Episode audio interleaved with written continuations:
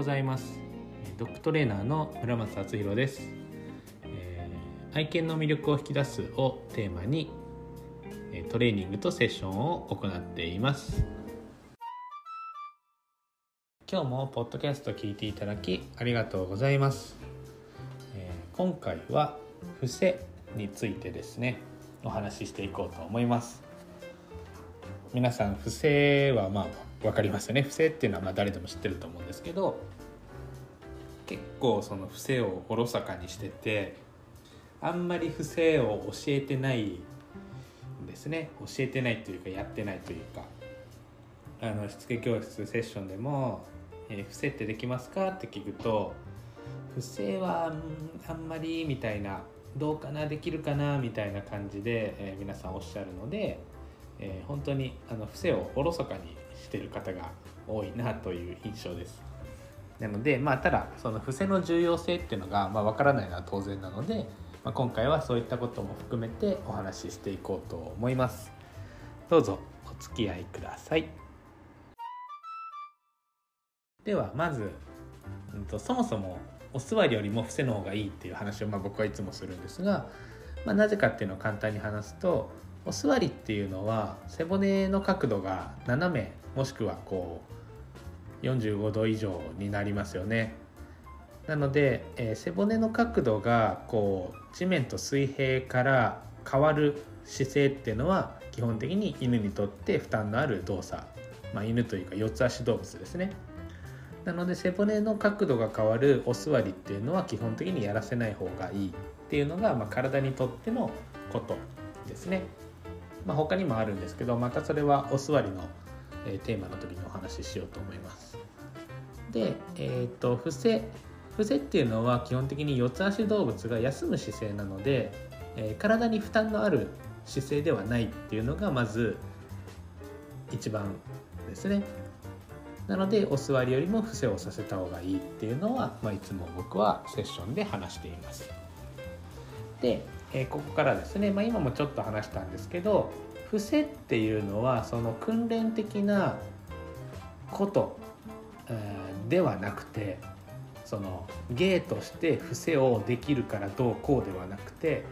伏せっていうのは休む姿勢なんですよね。なのでよく皆さんが「いやこの子落ち着きがないんです」って言って落ち着くためにお座りを教えて待てを教えてって言うんですけど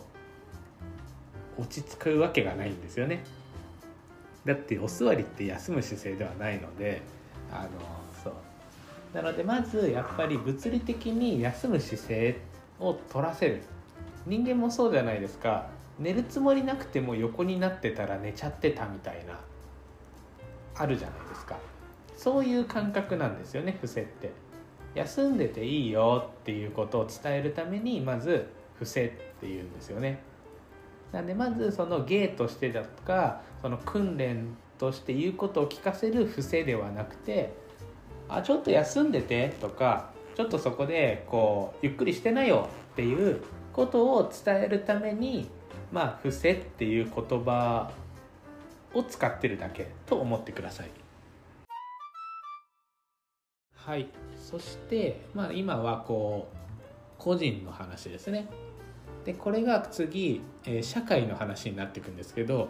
社会って何ぞやって話なんですけど、えーと、犬社会ですね。犬社会での伏せの意味合いっていう話をしていきます。でまず伏せっていうのは相手に対して最も敬意を持った姿勢なんですね。なので自分は今あなたと争う気は全くないですよとか、えー、平和的にこの場を収めたいと思ってますよとか、えー、攻撃的な意思はないですよっていうことをとか相手に、えー、友好的ですよ私はあなたと仲良くなりたいですよっていうことを伝える姿勢が伏せなんですね。まあ、あとは仲直りの時にも使います。ちょっとあの調子に乗っちゃって怒られちゃった時にごめんなさいっていうこう意思を示す時に伏せたりもします。なのでこれは犬だけじゃなくて四つ足動物全てに、えー、おいて大体共通して言えること。ライオンとかトラとかチーターとかまあクマはあんまり群れで生きてないんであれですけどオオカミとかそういう群れで生きてる四つ足動物は大体こういうことをします。なのでそういった意味での伏せが活用できるのでこの社会に出た時に必要となってくる。出た時というのはそのドッグランとか犬社会に属した時に必要になります。で特にドッグランっていうのはあの一番危険な場所なんですね。でリードがついてないで不特不特定多数の犬がいる。でそこでもし喧嘩になった争いになったとか一方的に逆にこういじめられた時にあの伏せるっていうことができれば相手にそういった意思を示せるんですね。で例えば自分の犬が伏せてるのになのに噛んできたとかなのにしつこくいじめてきたってなったらそしたら相手が悪くなるのでああんたが悪いでしょって言えるんですよね、まあ、なかなかその他のこの他のお家の犬のことそう言えないと思うんですけどあの誰が見てもうちの子はちゃんと伏せてたのにあなたの犬が襲ってきたよねっていうのが明白になるのであの犬自身の身も守れるし飼い主としても立場が弱くならないっていうのが、え伏せなんですね。なので自分がその犬社会で生きていくためのこう相手の犬とのコミュニケーションを取るツールとして伏せっていうのが必要になってきます。なので単純にそのおやつを使って伏せさせるとか、え芸としてやらせるなんかこう訓練の言うこと聞かせてやらせるっていうことではなくて犬たちが休むっていうことだったり落ち着くとか相手に対して敬意を持つっていうことを示すための姿勢が伏せと思ってくださいちょっと長くなっちゃったんですけど最後ですね、えー、そして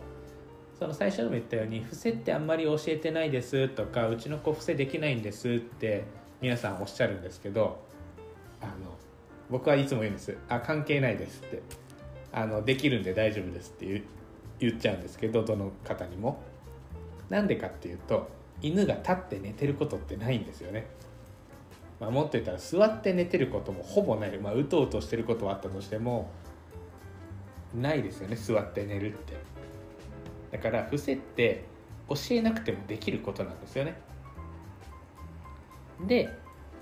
と日頃練習してなくても分かること。さっきも言ったようにこれは虎とか狼の世界でも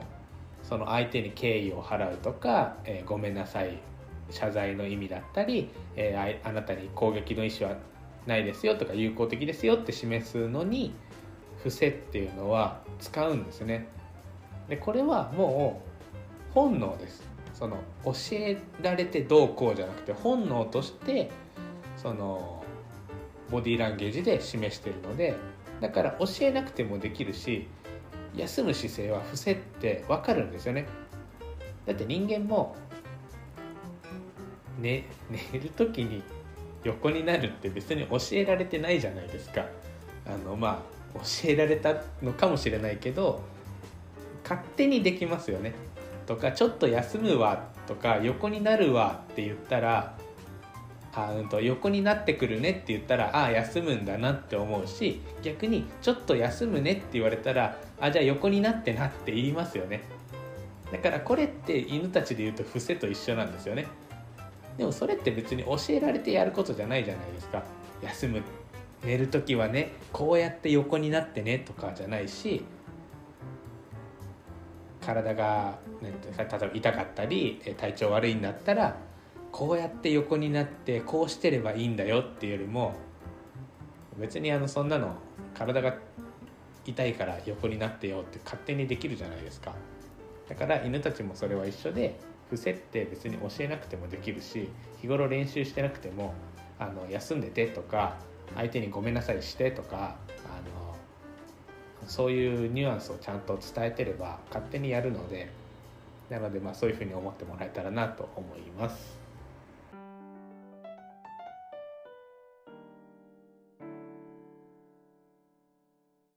はい、えー、今日も聞いていただきありがとうございました。ちょっと早口になっちゃったかなと思うんですが、えー、まあ、ちょっと喋る内容がいろいろあったのでどうしても短く収めるのに早口になっちゃうんですね、えー、気をつけようと思います、はい、また何か、えー、質問だったり気になることがありましたらお気軽に連絡いただけると嬉しいです、えまた次回の放送をお楽しみに。バイバイ。